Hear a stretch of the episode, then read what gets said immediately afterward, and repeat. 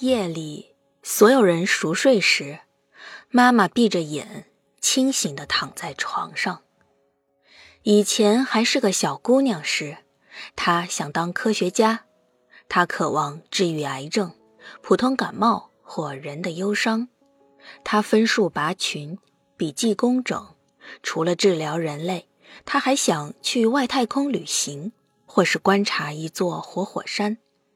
很难说她的生活中有哪里出了差错。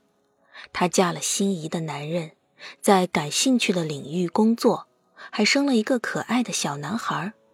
但她就是睡不着，可能是因为她爱的男人一小时前起身去撒尿，到现在还没回到床上。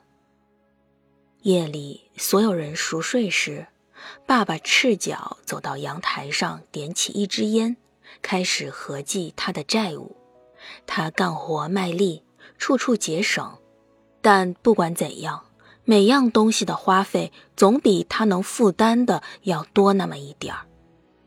咖啡馆里的项链男已经借给过他一次钱，很快他得开始还债，但他还没想到任何办法。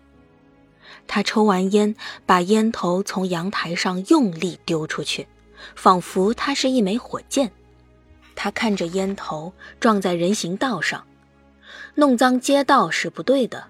每次儿子把糖果包装纸扔在地上，他都会这样告诉他。但已经很晚了，他疲惫不堪，脑子里想的全是钱的事儿。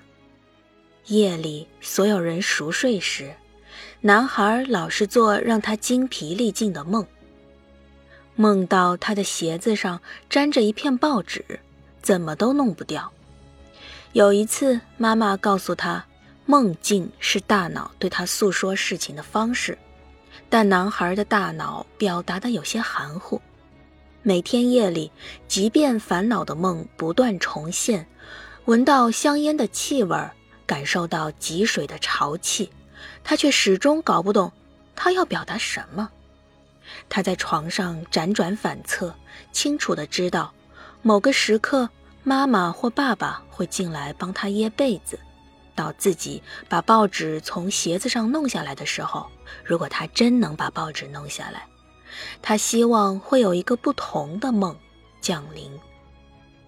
夜里，所有人熟睡时，金鱼会从鱼缸里出来，穿上爸爸的格子纹拖鞋。他会在客厅沙发上看电视，快速换台。他最喜欢的节目是动画片儿、自然主题的电影，也喜欢看美国有线电视新闻网，但仅限于恐怖袭击或有冲击性画面的新闻。他把电视机调到静音，以免吵醒其他人。大概凌晨四点时。他返回鱼缸，把湿漉漉的拖鞋留在客厅中央。